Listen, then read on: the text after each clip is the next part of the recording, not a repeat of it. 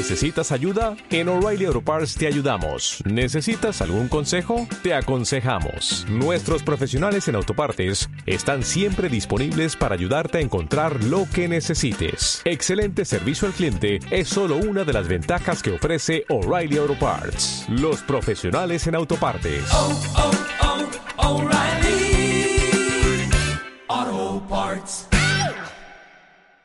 Agradecida y emocionada, solamente puedo decir gracias por venir.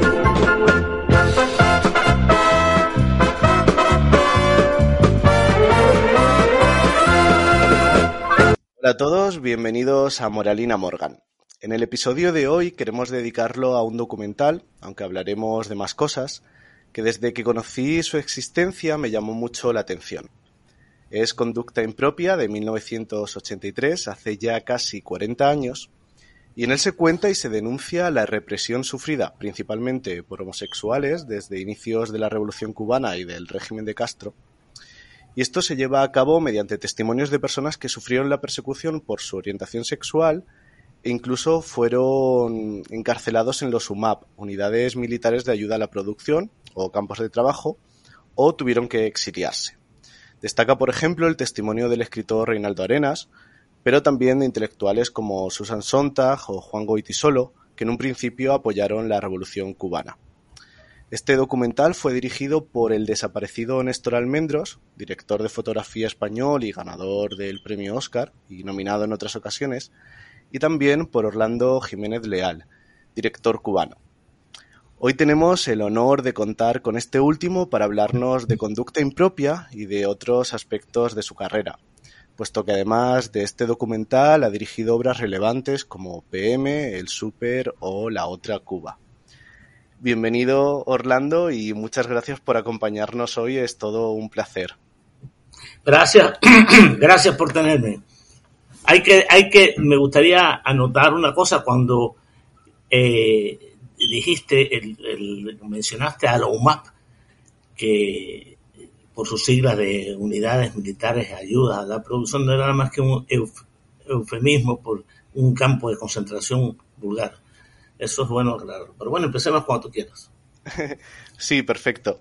Pues para empezar, qué mejor que empezar por el inicio de todo. Y a mí me gustaría saber cómo antes de, bueno, pues todas las eh, obras que he comentado y de conducta impropia, cómo te inicias en, el mundo del cine. Porque Néstor Almendros, en su autobiografía, que es una obra que recomiendo, se llama Días de una cámara, dice sobre ti que con 15 años ya estabas trabajando en el cine y que eras como seguramente uno de los camarógrafos más, más jóvenes. Y me interesa saber cómo, pues cuáles fueron tus inicios en el mundo del cine y la televisión. Bueno, eso empezó por un acto de rebeldía, como empieza todo, ¿no? Por no estar de acuerdo con la realidad. Es decir, yo buscaba una realidad paralela a mi realidad y eso hizo que, que buscara nuevos horizontes dentro de mi mundo, ¿no? Empecé muy joven, eh, todavía estaba estudiando, yo me adelanté en todo. estaba estudiando el bachillerato cuando eh, terminándolo casi, porque me hice muchas asignaturas adelantadas, eh, cuando me aparecía en, en, me aparecía en un noticiero de cine, que en aquella época eran, eh, era, vamos, el non plus ultra, porque tú, la percepción que tenías del mundo era a través de los noticieros cinematográficos. En España estaba el nodo, por ejemplo. Claro. Era, sí. Pero en Cuba no solo se ponía el nodo, se ponían todos los noticieros de todas partes del mundo. Y ah, había una visión heroica de esos, de esos camarógrafos que salían a la Segunda Guerra Mundial y se jugaban la vida, la historia de Robert Capa, por ejemplo, todo eso era una leyenda que, una mitología que se creó acerca de ese mundo. Y como, aunque lo veías con días de retraso, ¿no? Pero tenías una sí. percepción que era casi mítica, era cinematográfica. Era, no como ahora, que hay un realismo atroz, ¿no? Matan sí. a alguien y lo ves en el momento que lo matan. Eh, eh, eh, las guerras, todo tenía, iba acompañado de, además se acompañaba de músicas heroicas, de, de comentarios altisonantes. Esa era la... Y a mí eso me impresionaba muchísimo. Y yo recuerdo de muy niño una cosa que decidió mi, ah, mi obsesión por el cine fue eh, en la Cuba republicana, eso fue en el año 47, yo tenía siete años. Y yo recuerdo que mi madre me había sacado del colegio porque hubo un tiroteo entre dos bandas eh, de políticos, guerrilleros, que se estaban tiroteando y tirotearon una casa, esa se llamaba el reparto Orfila. Eso fue una, una cosa tan, pues eh, había un camarógrafo que era una leyenda en Cuba que se llamaba Guayo, que cantó el momento cuando salían de, de esta casa, este, este, grupo rebelde, y eran asesinados allí por la, la barra contraria. Eso, yo recuerdo que había un noticiero radial que se llamaba Radio Reloj que transmitía, era lo más cerca de la realidad, transmitía desde allí mismo. Y yo recuerdo que mi madre me sacó del colegio y yo oía entre la distancia que había del colegio a mi casa por las diferentes radios el, el progreso de aquella de aquella situación, ¿no? Y, y, eso era una cosa que me causó un impacto eh, enorme. Esa noche me llevaron a ver una película que todavía recuerdo, que se llamaba El Jardín de Alá, con unos colores lujuriosos, unos azules intensos, unos rojos vivos. Y se me quedó eso en la mente. Yo, yo tengo que hacer cine. No sé qué, qué conexión misteriosa entre esas dos cosas había, pero eso fue, digamos, el, y me apareció un noticiero de cine y le dije al, al director, yo quiero ser camarógrafo. Y él me miró, imagínate un niño de 12 años, miró y se, era un hombre muy respetuoso. Y yo miraba mucho, un periodista cubano se llamaba José Garra Alemán, y me dijo, ¿cómo no? Venga usted el lunes. pues mira, fue fácil. Y me aparecí allí y vamos, era una no persona, no yo creo que él me confesó después que dije, bueno, él si tiene vocación se queda, si no, no va a durar aquí las agresiones de toda la, la fauna de esos técnicos, ¿no? Que me veían a mí como un niño, claramente. Y, y, bueno, sí que continuaste, esa vocación se mantuvo. Y en 1961 diriges un cortometraje de unos 15 minutos titulado PM, junto a Sabá Cabrera Infante, hermano de el novelista Guillermo Cabrera Infante, que sin duda alguna cambia tu vida, pero también de alguna forma la, historia de, de, Cuba. Cuéntanos qué sucede eh, con este documental, con PM. Bueno, en el año 61 eh, había una, eh, una amenaza de, de, de, invasión por parte de los Estados Unidos. Entonces, en ese momento... Claro, se había producido eh, la, la, frustrada invasión en Vallacochinos, ¿no? No, no, no, todavía, todavía, todavía, todavía. Esto fue, esto fue antes. Ah, vale. Pero eh, esto fue antes, eso fue, digamos, esto fue en diciembre del 60 y la invasión fue en abril del, del 61. Exacto, sí. No, esto fue antes, pero eh, esa visión, digamos, heroica, patriótica, entre comillas, ¿no? Esa, y ya se, había como una suerte de solemnidad soviética en los signos, en las cosas heroicas, eh, que Néstor Almendro me decía que le recordaba mucho al, al, al primer franquismo. Claro. Eh, el, y entonces eh, pusieron todas las estaciones de radio y televisión en cadena. Yo trabajaba para un noticiero en ese momento, en dos noticieros, uno que se llamaba Cine Periódico, que era para el cine, y el otro que ya estaba agonizando por muchas razones, no solo políticamente, ya estaban cortando las libertades, sino porque ya la televisión daba una presencia, digamos, mucho más inmediata que el cine, ¿no? Hmm. Entonces, eh, las, todas las estaciones de radio y televisión se pusieron en, en, cadena, quiere decir que transmitían una sola voz, un, y, y, yo recuerdo que el director del noticiero allí me dijo, yo quiero que tú salgas a la calle y me, y me filmes cómo se prepara La Habana para la invasión, la invasión anunciada. Sí. Entonces yo salí y descubrí una cosa muy curiosa. La Habana se preparaba rumbeando para la invasión. Los bares. Y yo vi, yo vi además, la gente estaba hastiada. Fue un momento muy crítico. La gente estaba hastiada de tanta solemnidad, solemnidad soviética, de tantos signos repetitivos y machacones, de tanta... Y lo que quería era escapar a esa realidad. ¿Y cómo lo hacía? Pues divirtiéndose. En el documental, eh, para la gente que no lo ha visto, se ve sobre todo la vida nocturna de La Habana, ¿no? Eh, parejas bailando en un ambiente festivo que, que contrasta. Hay que, hay que señalar que es una, una, una Habana secreta y oculta, no era la Habana de, de turista de la que tú veías a primera vista, era una, una Habana underground, Mm, que era una Habana inocente comparado con las barbaridades que ha pasado en cualquier ciudad del mundo. claro. Era de una, es que eso es lo que tiene todavía la película, tú la ves ahora, y no sé si la has visto, o sea, lo ves en, ves en YouTube. Eh, PM, sí, sí que lo he visto. Sí, en YouTube está disponible. Claro, entonces hay una ingenuidad Mm, eh, ahí atroz en toda la, todo el corto. mm, Entonces eh, descubrí eso.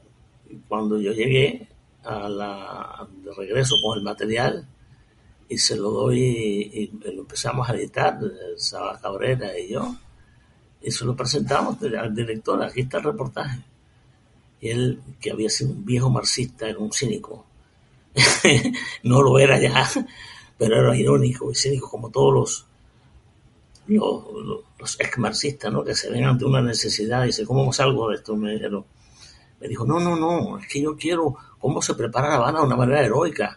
Por ejemplo, ¿qué hacer ante una, ante una bomba atómica? ¿Cómo, eh, cómo te metes debajo de una alcantarilla? Los milicianos heroicos. Eso no, vamos, no, no, no, me- no, me lo va- no me lo van a dejar pasar. Que fue la primera vez que yo oí que había ya una autocensura. Vale. Estamos hablando de 1960, donde todavía se conservaba ciertos rasgos de libertad. Y sobre todo la gente creía que tenía más libertad de, la- de lo que realmente tenía. ¿no? Entonces, eh, entonces yo cogí aquello y le dije a Saba, vamos a hacer un corto sobre esto, ya que no lo...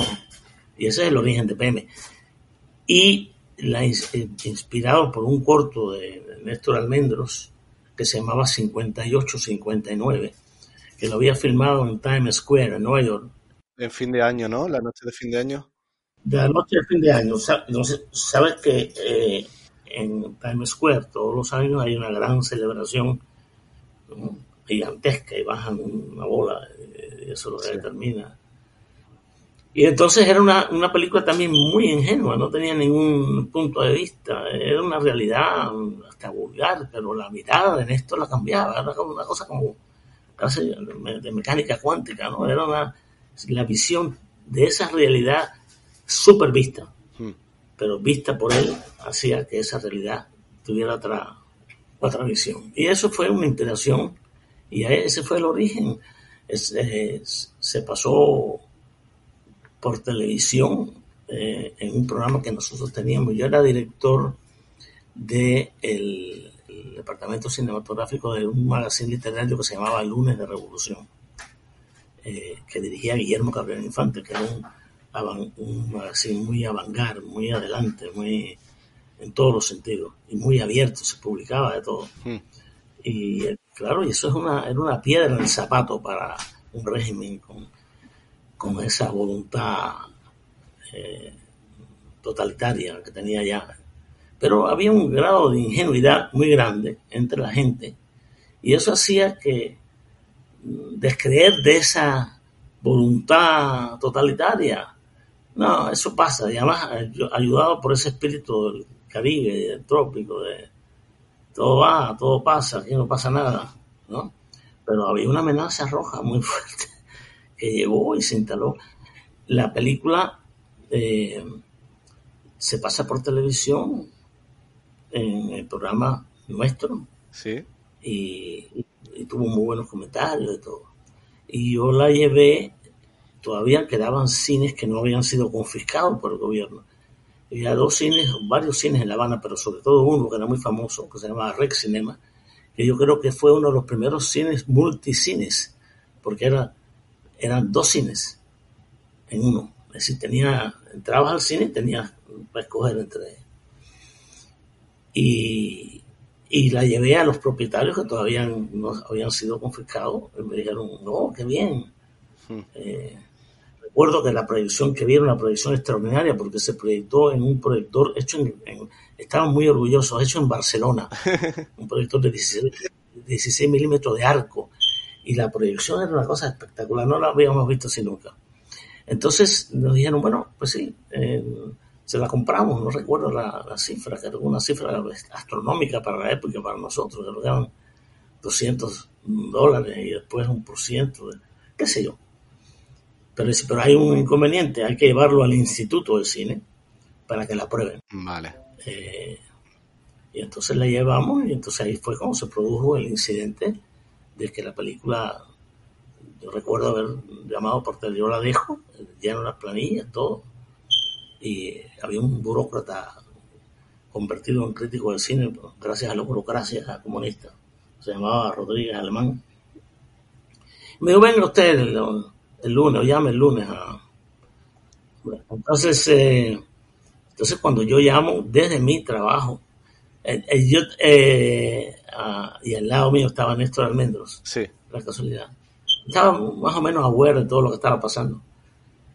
Eh, me dice, quiero decirle que su película no solo est- está prohibida, sino está ocupada. Y yo, un joven rebelde, yo furioso, le digo, ¿qué es eso? La Gestapo, la KGB, ¿qué, qué, qué, qué- qué es eso? ¿Cómo ocupar una película? ¿Por qué? Claro. Y el tipo empezó ahí a contestarme con, con consignas revolucionarias. ¿no? Hmm. Entonces yo colgué el teléfono. Ah, no, Néstor cogió el teléfono y le pidió explicación. Y le seguía repitiendo las mismas consignas machaconas.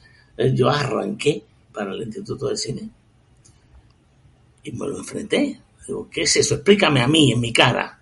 ¿Cómo van a prohibir una película? ¿Quiénes son ustedes para prohibir una película? Entonces, él se puso muy nervioso y desde una puerta en, el quinto piso del edificio donde estaba el ICAIC había un pasillo y en uno de esos pasillos eh, estaba Alfredo Guevara, que era el director del Instituto de Cine, pero que era muy cobardón y no se atrevía, eh, se asomaba, daba portazos, eh, pataditas en el piso para mostrar su incomodidad ante aquello, mientras yo le gritaba a este burócrata. Y entonces, bueno, lo único que me dieron fue una carta diciendo que estaba prohibida la película, porque la película tampoco me la dieron porque estaba ocupada. Claro. Y eso fue el inicio, el gran inicio de un gran escándalo que cambió, vamos, hay un antes y un después de, a partir de la película, porque Fidel Castro la tomó como eh, una piedra de toque para, para atacar y acabar con todo vestigio de libertad independiente, de Claro. independencia en Cuba. Acabó, cerró, con- acabó con el que Marcelo Lunes de Revolución, cerró periódicos, cerró todo y hizo un gran, con- un gran congreso. Exacto, sí, eso he leído que, que provocó debates y el discurso de, famoso discurso de Fidel Castro, el Palabras para Intelectuales, que un poco eh, determinaba la línea cultural que, que se seguiría y, No, un poco no, fue lo que determinó. O estás conmigo o contra mí. Está Así de sencillo. Con, la revolución todo. contra la revolución. Sin la revolución nada, yo soy la revolución. Claro. Ya está, pues no hay nada más que decir. Eh, ni hablar. Y, y esto además de, bueno, de traer la censura hizo que, que tuvieras que exiliarte, ¿verdad? Bueno, y es que perdimos el trabajo, cerraron, cerraron el magazine Lunes de Revolución, cerraron, los- ya éramos no personas, no teníamos, y además como despreciados ¿no? por la élite del poder, me refiero, ¿no? Porque Claro. en realidad los artistas y los pintores y los escritores estaban muy nerviosos y eso lo muestra en las palabras de los intelectuales. Yo no sé si tienes un libro importante que se llama Cine, Poder y Censura, PM. ¿eh? Pero bueno, ahí están las transcripciones de las palabras de los intelectuales, la- transcripciones de nuestras conversaciones. Es decir, lo que le planteábamos a él. Hmm. Y hay una, hay una cosa, una declaración muy curiosa, que es la del escritor Virgilio Piñera, que de frente le digo, comandante, yo tengo miedo tengo mucho miedo. Aquí hay libertad o no hay libertad. Más o menos, ahí están. Y él de una manera estentoria, ¿no? ¿Le tienes miedo a qué? Como si fuera una voz que resonaba. ¿Miedo a qué? ¿A quién le tienes miedo? Ya con, es- con esa actitud nada más ya, ya era para mandarse a correr. y y es- terminó con esa famosa frase de con la revolución todo, dentro de la revolución o contra la revolución, no recuerdo exactamente, nada. Ya. Y ahí terminó todo. Y esos, esos años eh, creo que fuiste a Florida, ¿no? Bueno, yo sí estuve muy poco, salí por, pero yo tenía visa consular y todavía los vuelos regulares operaban, con mucha, pero no operaban normalmente, operaban, tú tenías que tener un permiso de salida y no me, eh, y yo no lo tenía. Yo lo había pedido con anterioridad, no porque quisiera irme, sino por la posibilidad de viajar, ¿no? Sí. como lo hacía, siempre. Y entonces yo con un vuelo regular me fui, pero me tardó ocho meses en que me dieran el, el- el- desde abril, eh, desde abril, Sí. de- no me acuerdo, 11, 12, no se acuerda, hasta eh, enero 2 del 62, que fue el- cuando yo me fui. Pero ellos no sabían, si me hubieran sabido, me lo hubieran, me hubieran, me hubieran obstaculiz- eh, hubieran puesto un obstáculo a mi salida, pero como no, en aquella época no había computador, no había esas facilidades de averiguar. Claro, ahí sí que había ciertas facilidades para, para salir, pero poco a poco las cosas se fueron poniendo más difíciles. Y de hecho en 1966 se produce un hecho pues muy trascendental eh, porque 10 bailarines de la compañía de Alicia Alonso que estaban en París para representar el ballet Giselle eh, se escapan, eh, piden asilo político en Francia y creo que esto de alguna manera también sirvió para poner el foco en eh, la situación cubana en, internacionalmente y, este hecho también sirve de germen para, para el documental Conducta Impropia. Y creo que ya estabas en, en Florida, no sé cómo Néstor Almendros, que es el impulsor de, del proyecto, cómo te contacta o cómo te, te informa de... Bueno, eh, fuimos amigos de, to- eh, de toda la vida, desde, desde el año 59 hasta su muerte. Am, no, él, do- dos cosas. eh, él me, me llama un día y me dice, quiero mandarte un, unos documentos.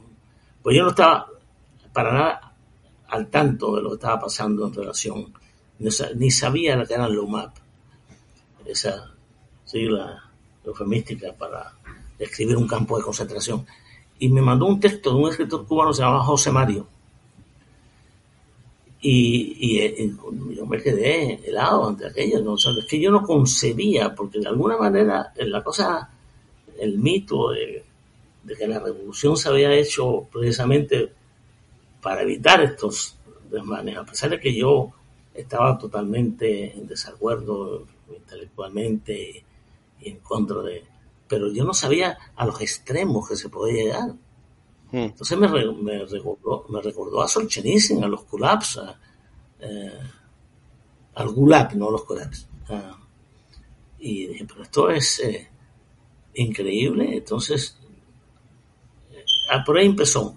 hmm, Y después me mandó un cuento que él había escrito, que se llamaba Pas de Dix, ¿no? Jugando, porque era la historia de estos 10 bailarines, ¿no? Que habían pedido asilo político en París. Y lo extraordinario del escándalo era que para la intelectualidad francesa y para el mundo era inconcebible que una clase privilegiada como eran los bailarines, donde se permitían, se les permitía de todo, ¿por qué decidían eh, tomar ese paso tan, tan dramático de pedir asilo político eh, en Francia?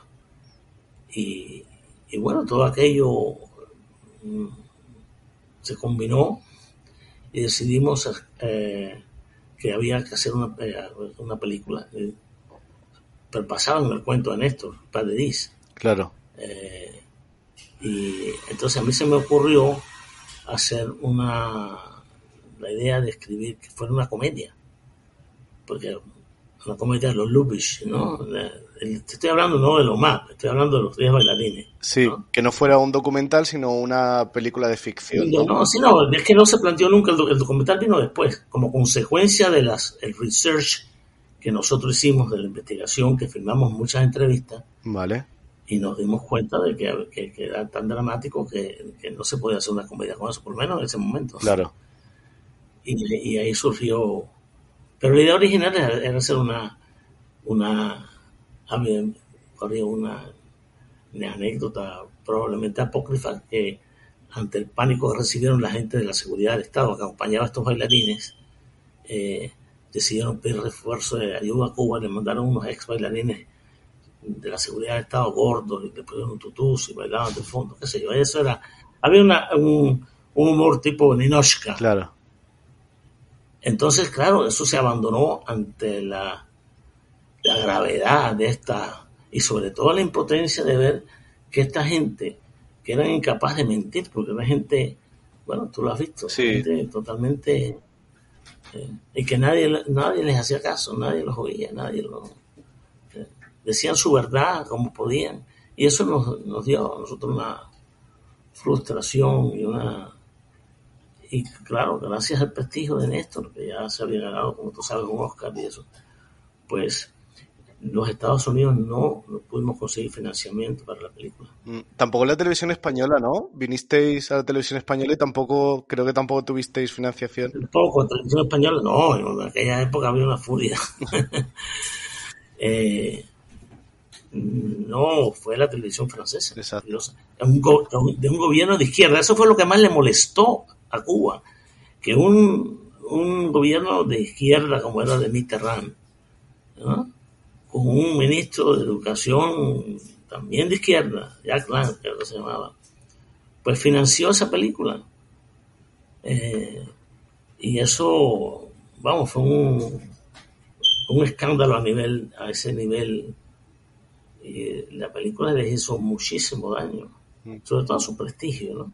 Claro. digamos que esa, sí, que esa visión idílica que se tenía de, de la revolución, esa bondad, era una farsa. Detrás de todo eso habían calabozos y, y fusilados y gente muerta. Sin, y estamos en la cola a la entrada del, del restaurante cuando llegó una perseguidora de la seguridad del Estado y nos obligó a, montar en el carro.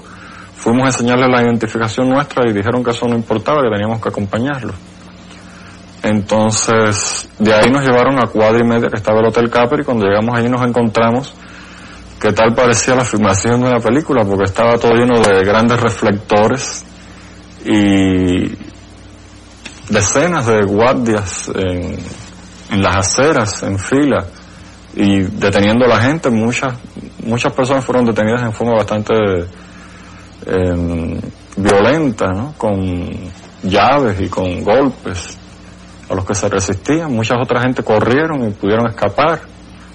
Entonces, de allí nos, nos llevaron a unos ómnibus que estaban escondidos en un parqueo cercano, que serían como 10 o 12 ómnibus, calculo yo. Y ahí llenaron esos ómnibus con todos nosotros y nos condujeron a, a la seguridad del Estado. Se nos había clasificado en tres grupos. Uno de los grupos era hippies. Es decir, en este grupo caían los que ellos, los jóvenes que pertenecían a, que se organizaban porque les gustaba la música pop o los Beatles y hacían fiestas o lo que hace cualquier joven, ¿no? Y tenían el pelo largo porque era la época de esa moda y, y las camisas de colores, etcétera. Entonces estos eran calificados de hippies. Otros de homosexuales. Entonces los que no podían ser clasificados en ninguno de estos dos grupos porque no, no tenían nada de cómo clasificarlo, inventaron un término denominado conducta impropia. O sea, una cosa indefinida que ahí podía caer cualquiera. Bueno, esos trabajos eran bastante agotadores porque nosotros teníamos que levantarnos antes de que saliera el sol y habitualmente regresábamos ya a la puesta del sol al campamento. Es decir, se trabajaba fuera del campamento. En siembra de tabaco, una de las cosas, otro el corte de caña, eh, pero uno de los más agotadores que realizamos después que nos trasladaron a otra granja llamada Cenea, era cortar matas de aroma, que son unas matas llenas de espinas que son enormes campos llenos de esas matas que hay que desmochar de raíz. Yo recuerdo que yo llegaba al campamento y tenía que estarme sacando las espinas de los tobillos y de los pies que me... Y bueno, aquí yo tengo unos dibujos más o menos que muestran una visión del campamento, ¿no? Decir, aquí vemos las cercas de alambres de púas que rodeaban todo alrededor del campamento. Aquí ven unas torres con guardias, las postas, en todas las esquinas. Habían postas, esta es la entrada. Aquí vemos las dos barracas que funcionaban como dormitorio. Estas eran las celdas de castigo. Cuando alguien hacía algo que yo consideraba incorrecto, era encerrado en estas celdas, que eran pequeñas y había, eran como 20. En estas celdas no se tenía cama ni ningún tipo de cosa, había que dormir en el piso. En el documental, que en una primera parte encontramos los testimonios de las personas que han sufrido esa persecución y están eh, exiliados, con, se van intercalando imágenes donde documentan eh, pues todas las noticias, incluso a veces se superponen con pues noticias de, de la propia revolución que, que, tenía el archivo, imagino, de la televisión francesa. Y luego también hay testimonios de, por ejemplo, como hemos comentado, Susan Sontag o Juan Goiti solo que, que reflejan esta cosa de quitarse el velo y descubrir la realidad que, que estaba pasando. Entonces eso creo que el documental haría que mucha gente cambiara su, su opinión, ¿no? Su forma de, de, pensar hacia la revolución cubana. Bueno, ellos trataron de, la manera de justificarlo, es que esto era una sombra, en el, como dicen los franceses, en, en el camino, en un, un, sendero luminoso, de un futuro, ¿no? Hmm. Y, pero no, no, no pudieron, ya esa carga y ya, bueno, los, últimos, los, los últimos acontecimientos, los últimos años, han demostrado que, que, ese camino te llevaba a la cochambre, a la pobreza, a la miseria, a la desesperación. Mm. Y ya los viejos argumentos, digamos, machacones de, de, echarle la culpa a todo el mundo menos a ellos, eh, el, el, imperialismo americano y el, el llamado bloqueo, no, no está el bloqueo. Eh, o hace negocio con que le da la gana. Mm. Eh, pues ya todo eso se le ha ido desarmando, ya no tiene mucha. Y además, lo que es peor para ellos, que mucha gente que antes se arrimaba a ellos para tener un para prestigiarse, ya no lo hacen. Salvo excepciones, como el caso del tonto de López Obrador, que no, eh, salvo ese caso, o el, el otro subnormal de Maduro. Eh, salvo esa gente eh, que no solo, no, no es que se arrimen a ellos para prestigiarse, se arriman a ellos para su para sustento, porque son, son tan huecos y no tienen, sobre todo en el caso de Venezuela, que no tienen, están mandados por ellos, están, Hmm. en fin. Y bueno, volviendo a los testimonios, no sé, hay muchísimos en el, en el documental. Y, y, claro, hoy en día sí que es más fácil contactar con la gente. Eh, hay testimonios que están en varios países, creo que, bueno, en Madrid, en, en Estados Unidos. Eh, no sé si cómo fue esta cosa de encontrar a los testimonios, de poneros en contacto con ellos, de, de moveros bueno, por el mundo. El, el, que tenía un, el que tenía un gran conocimiento y era amigo de ellos era Reinaldo Arenas, que además de, de ser un de haber sido un gran escritor, era un muy militante. ¿no? Eh, y él los consiguió, la mayoría, ya que consigues dos o tres, esos dos o tres conseguían otro y así. Así se, pero el, digamos, el hilo conductor fue Reinaldo Arenas. Lo interesante también del documental es que aparecen personas de, de, todo tipo, hay intelectuales, hay escritores, eh, también hay transformistas, eh, y esto da un poco pues la visión amplia de, de, de, estas personas que cuentan pues lo que supuso estos campos de trabajo y las condiciones en, en las que vivían durante ese tiempo por el hecho de ser homosexuales pero también por eh, ser testigos de Jehová o por llevar el pelo largo o conducta impropia que da nombre al documental como esta caja Pensar de diferente. donde se podía meter cualquier Por- cosa. O por pensar diferente. Mm. Eh, lo curioso que eh, eh, esa ingenuidad, digamos, candidez, hace que la película tenga un- todavía una cierta modernidad, ¿no? O sea, Sí, porque los testimonios son gente que cuenta pues su, su vida y, y no lo hacen tampoco en un tono como de revancha o sino en una naturalidad. no, no, no, no, no, no, no. Hay, un, hay una honestidad. Y de alguna manera, y eso fue una cosa que fue surgiendo en, el montaje, que la gente va, eh, cada uno va contando una historia que va añadiendo a la misma historia, es decir, que hace como un recuento, es la, la misma historia contada por diferentes gente, pero de una manera escalonada, ¿no?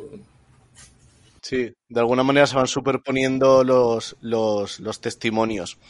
los autobuses en el momento que nos montaron fueron precintados. O sea, prácticamente eh, de la parte de atrás fueron precintados. Entonces no nos dejaron eh, bajar a, hacer ningún tipo de necesidad ni nada. Entonces la gente se cagaba, se orinaba, eh, hacía todo su tipo de necesidades en la parte de atrás de los autobuses. Entonces, durante toda la noche se estuvieron, se, se habían unos olores horribles. A veces parábamos en los pueblos y la gente pedía por las ventanas, las ventanillas, hacía señas para que le dieran agua porque no nos daban nada. el trato era malo desde el momento en que llegamos, por ejemplo, al estadio de, creo que era Minas o Lugareño, no sé, porque llegamos como a las 4 de la madrugada. Ya en sí, el trato de que ya se le dio allí a la gente ya era un trato típico de, vaya, de un régimen fascista, ¿no? Habrían unas 12.000 o 15.000 personas allí en el estadio. Estaba, entonces estaba todo rodeado de reflectores porque no era todavía de madrugada. Bueno, eh, eso, eso es lo que le ha copiado Pinochet, porque Pinochet en realidad lo ha copiado de Cuba, porque eso sucedió en Cuba. Por eso decían que eso era un proyecto de rehabilitación a las personas que no simpatizaban con el régimen y que también ahí habían otras personas que estaban consideradas lacra social, que eran lumpen, que eran homosexuales, que eran prostitutas, que eran acá o eran allá.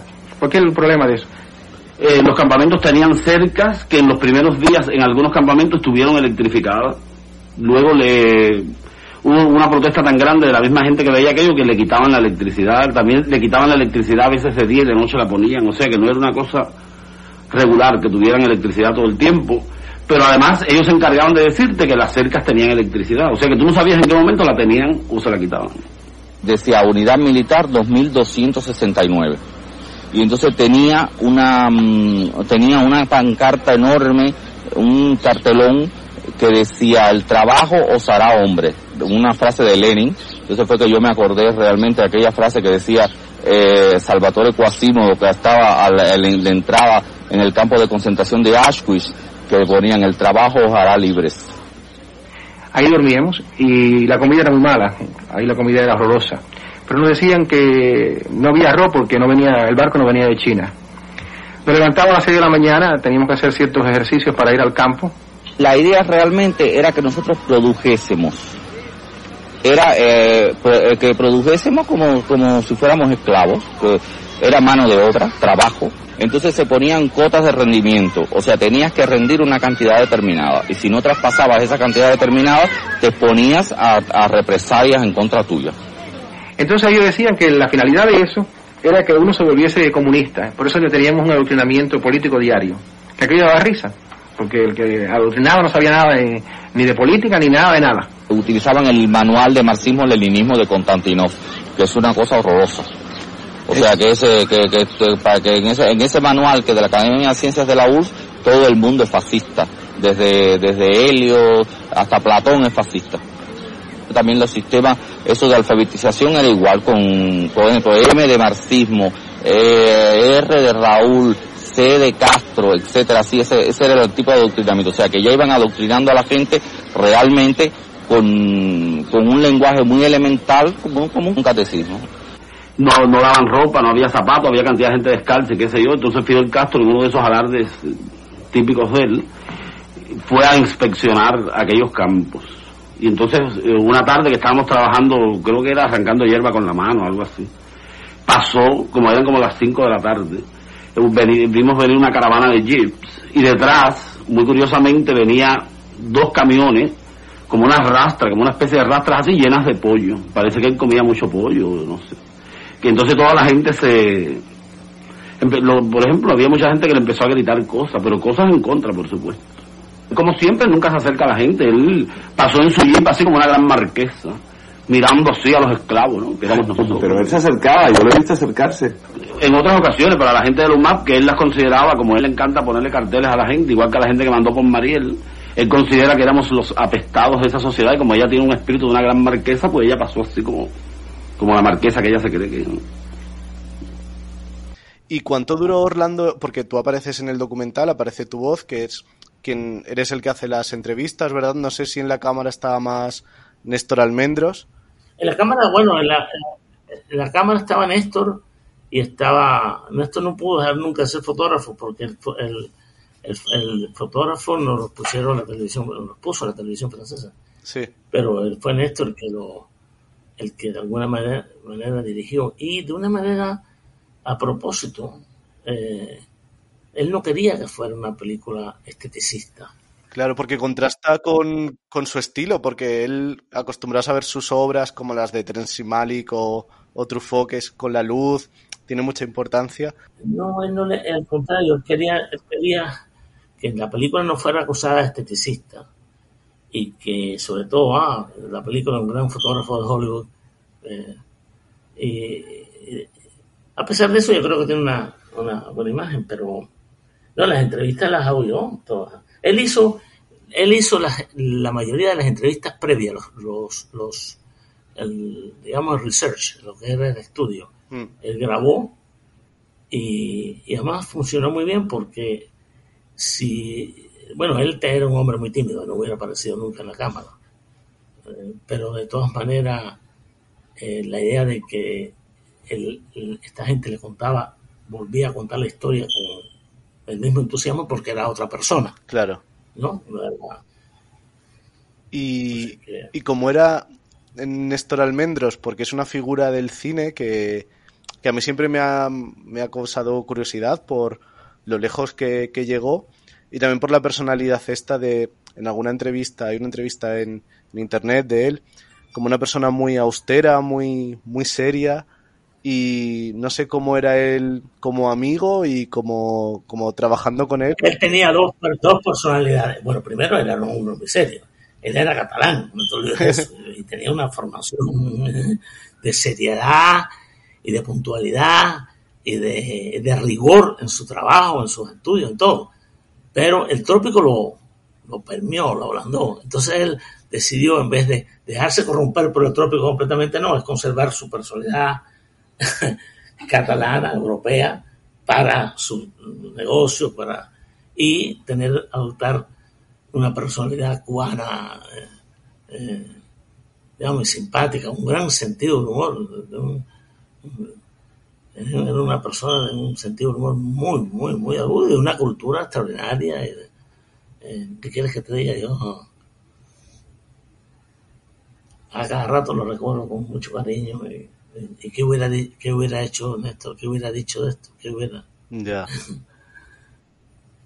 Y siempre con una opinión, un sentido, un punto de vista original. Pero en esto le, le chocó mucho el trópico. Él se tuvo que adaptar a la irresponsabilidad, a la impuntualidad de los cubanos. Pero creo que es una cosa muy curiosa conservar ese, rigor y esa, eh, esa personalidad para su trabajo y adoptar una personalidad sandunguera, simpática, que nada más que lo hacía con sus amigos cubanos, por supuesto. Claro. Y, y Reinaldo Arenas, no sé si tuviste mucho contacto con él o, o solo para el documental. como no, como no, como no, como no. Eh, claro que lo conocí mucho. Hicimos una, una carta de una idea que él tenía, mandársela a Gorbachev, que decía Gorbachev de, de arriba, cuando se cayó el muro de Berlín, que decía Gorbachev de, de arriba tu muro, donde firmaron muchos intelectuales y escritores y artistas de todo el mundo. eh, en una carta muy panfletaria, diciéndole que, ayudara a derribar el muro de, bagazo que había en Cuba. Y, y aparte de este testimonio, eh, tengo curiosidad por si tuviste luego contacto o supiste qué pasó con algunas de las personas que aparecen en el documental, qué, fue de ellos después, porque los, los encontramos en el documental, aparecen, ya están exiliados, muchos, algunos están viviendo en Madrid o, o en Estados Unidos, como ya hemos comentado. No sé si, si has ido teniendo contacto con alguno de ellos. No, poco. Con José Mario eh, te lo veía de vez en cuando cuando yo iba a Madrid de visita. Y los demás estaban, como estaban tan regados, unos en la Florida, otros en, eh, en París, otros en Miami. No, y era una época un poco turbulenta. No, no tuve muchos contactos. Me fui enterando de muchos murieron de, de SIDA. Mm, eh, y algunos que eran vivos, no sé. Eh, Sí, me, pero fue una época turbulenta. Mm, Era justo, justo viéndolo, me tenía curiosidad, digo, ¿qué, qué, qué sucedería después? La mayoría están muertos, la mayoría están muertos, Y incluyendo Reinaldo Arenas. ya, sí. Sí, eh, Re- Reinaldo Arenas que es un poco el, el símbolo de alguna manera de, de la oposición ca- castrista y, y este, no solo a través de este testimonio, sino en otras, en sus novelas o, o, en otras entrevistas, siempre saca a relucir eh, pues su experiencia en los campos de trabajo y el encarcelamiento por, por su ideología y por su orientación sexual. Sí, no, lo curioso del caso, a pesar de su militancia, él no hizo una literatura ni homosexual, ni anticastrista, él era un fabulador.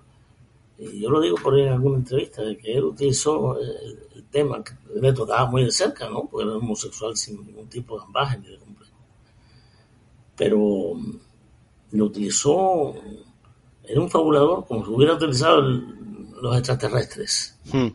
Eh, eh, y eso es lo que lo hace grande. Lo que, si no se hubiera mm, limitado a un segmento, ¿no? él trasciende. Y eso lo no solo lo hace más grande a él, sino más grande al, al, a- al tema que está y más efectivo que está tratando de defender. En fin, Mm. era una persona extraordinaria. sí. Y, Y muy chistoso, muy chistoso.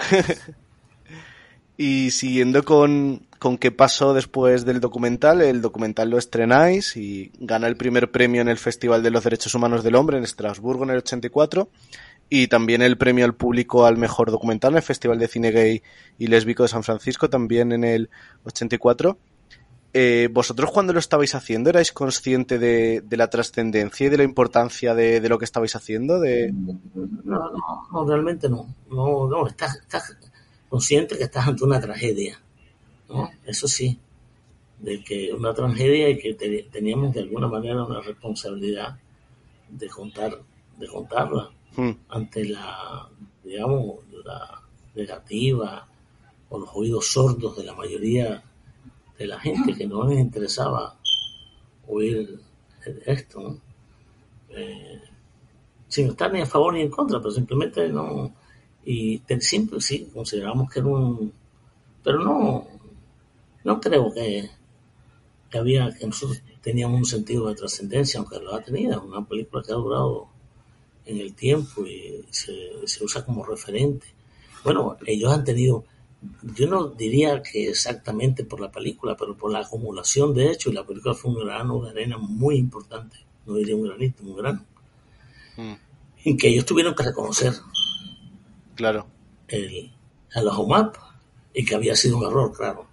Y sale esa payasa por ahí, hija de, de, de Raúl Castro, diciendo que tratando de justificar eh, lo injustificable, ¿no?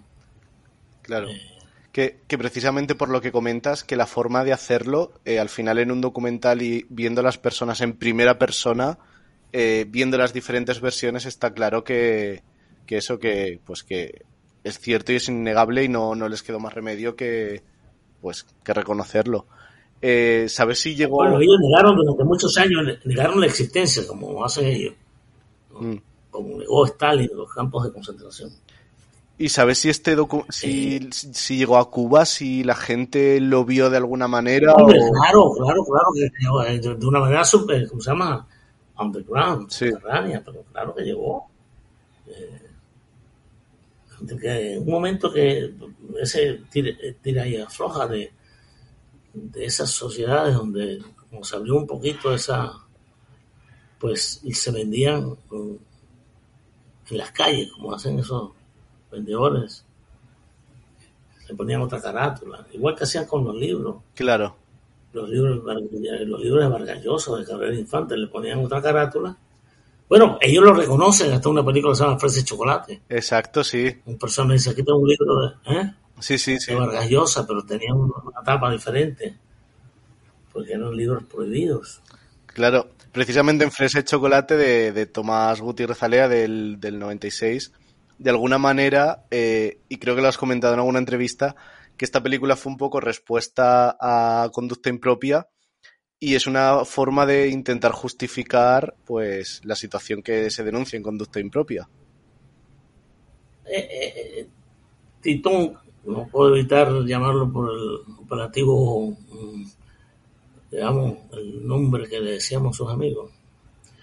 Era un hombre que, que era profundamente convencido, era un leninista triste, un leninista moderado, como tú quieras llamarle, pero él tenía esa misión y en la realidad, como era una persona honesta, la realidad lo, lo apa- apabullaba con esas.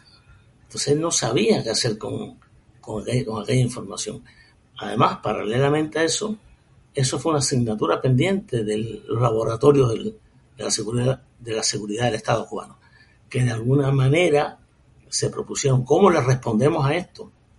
Porque el problema que les estaba hiriendo, donde más le, le duelen los intelectuales, los opinion makers, en la, en la, y- pues no tenían justificación. Los campos existían, y yo le llamaba unidades militares de ayuda a la reproducción, pero eran campos de concentración donde estaban los homosexuales, los, los testigos de Jehová. hasta ahí, ahí, para que para que veas hasta dónde llegó esa barbarie, que se llevaron a Milanés, ¿cómo se llama? El, A Pablo, Milanés, sí. en la UMAP, Mm. él mismo lo, lo ha reconocido. El que fue eh, eh, cardenal o arzobispo de la, de La Habana, Jaime Ortega y Jaime Ortega y Alamino, fueron, fueron invitados, digamos, de ese campo de concentración. Claro. Entonces no, no, no podían, no podían, no podían tapar aquello, había que justificarlo. Mm. Bueno, entonces empezaron por, recono- por, recono- por, por hacer esa película que es una versión rosa de conducta impropia. Un amigo mío le llamó chocolate impropio, Sí, muy edulcorado la situación. muy edulcorado, donde todo qué bonito, parecía una, una telenovela mexicana de Televisa, Mm. donde todo estaba qué bonito, todo no sé qué, y se abrazan al final. Eh, pero es una película falsa de, de, de- de cabo a rabo. Mm. Y, y él, el pobre, él estaba atrapado en, esa, en su realidad y no sabía cómo salir de ella. Mm. Bueno, siguiendo con, con películas que, que retratan esta situación, también eh, quería preguntarte por Antes que anochezca, del 2000. No sé si la viste, porque además en... aparece una mención a PM al principio de la película. Eh, no sé si, si la viste y qué te, qué te pareció. Y como no, como no, él me pidió, Schnabel, eh, me pidió usar PM para los títulos finales de la película. La, la última imagen que aparece en esa imagen es mi nombre a toda pantalla. que a mí me sorprendió. Sí, eh, es una película extraordinaria. Una película.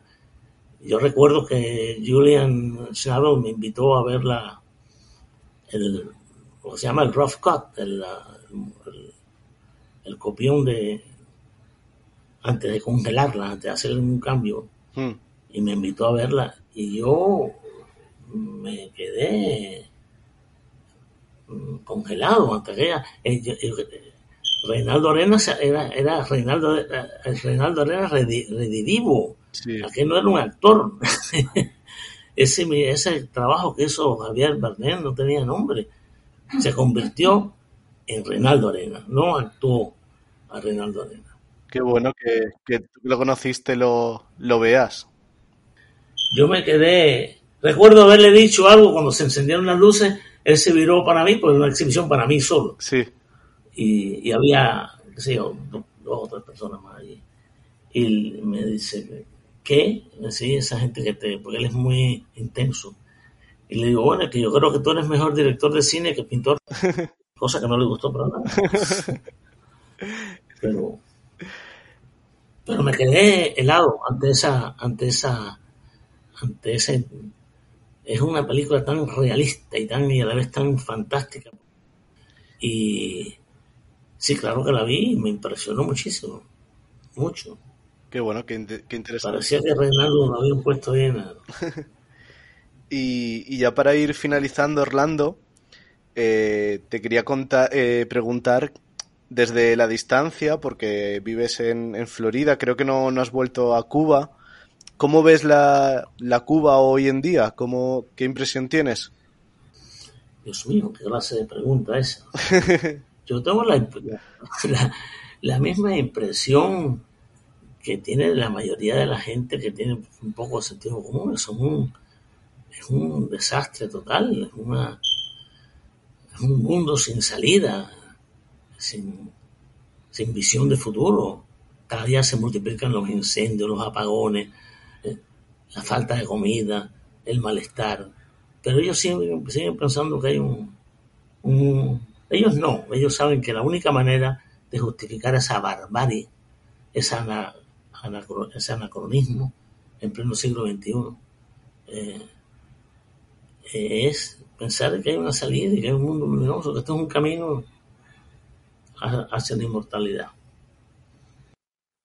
A mí me da mucha pena, yo siento mucho, Cuba duele mucho, eh, yo no, la- yo no la puedo ver, Ya, ni siquiera cuando me río, ya. porque los cubanos siguen siendo muy chistosos. Pero ayer mismo vi una, una, una muchacha joven desesperada. Que no me digan más contrarrevolucionaria, esto no tiene nada que ver con la contrarrevolución, tiene que ver que mi hijo no tiene leche para... Pero era un... Era un dice que no me hablen más con consignas, me digan nada, yo no tengo nada que ver con esa ideología, yo lo que quiero es que me den leche a mis hijos. Mm. Bueno, eso es... ¿Cómo es que decía el sueño de la razón produce monstruos? De Goya, sí. Sí, pues eso es lo que se puede resumir con esa frase. Pues creo que es una bonita frase para, para terminar y quería darte las gracias por, por tu testimonio, por habernos atendido hoy eh, y sobre todo también gracias por, por contar historias, por contar la historia que aparece reflejada en Conducta Impropia, que es un documento importantísimo donde se refleja ese sufrimiento del colectivo LGTBI y que quede ahí, que exista, pues hace posible que conozcamos qué pasó y de alguna manera también que haya alarmas para que no vuelva a suceder. El documental, eh, hay un libro editado por la editorial Legales, donde aparece el, eh, bastante material extra, como entrevistas que, que nos incluyeron y, y el propio guion de, del documental, además de eh, eh, prólogos y un DVD donde, donde lo acompaña. Y, y entonces yo recomiendo a todo el mundo que si puede se lo intente ver y no sé si en alguna plataforma eh, está, pero es algo que, que insisto en que, que debería estar más disponible. Yo creo que sí, además a, a ti, eh, y si el tema le interesa para estudiar un poco más, porque eh, mm, estudiar un poco, tratar de conseguir el libro eh, P, el caso PM, Cine, Poder y Censura, porque no solo habla del caso PM, ahí habla del origen de la, de la, intolerancia. ¿De dónde viene la intolerancia? No solo a la los pobres colectivos, esos que son más inofensivos, eh, homosexuales, LTV, eh, lo que sea, sino a la, el origen de esa intolerancia. Eh, es, es casi de la Inquisición. eh, y, y además está muy bien explicado, por, no, no solo por mí, sino por mucha gente que, que opina sobre... Y por supuesto se habla mucho de conducta propia. Pues gracias por la recomendación y, y de nuevo gracias por, por atendernos. No, gracias a ti, Francisco, y no dudes si tienes alguna pregunta o algo, que cualquier consulta en, en- en llamarme y decirme.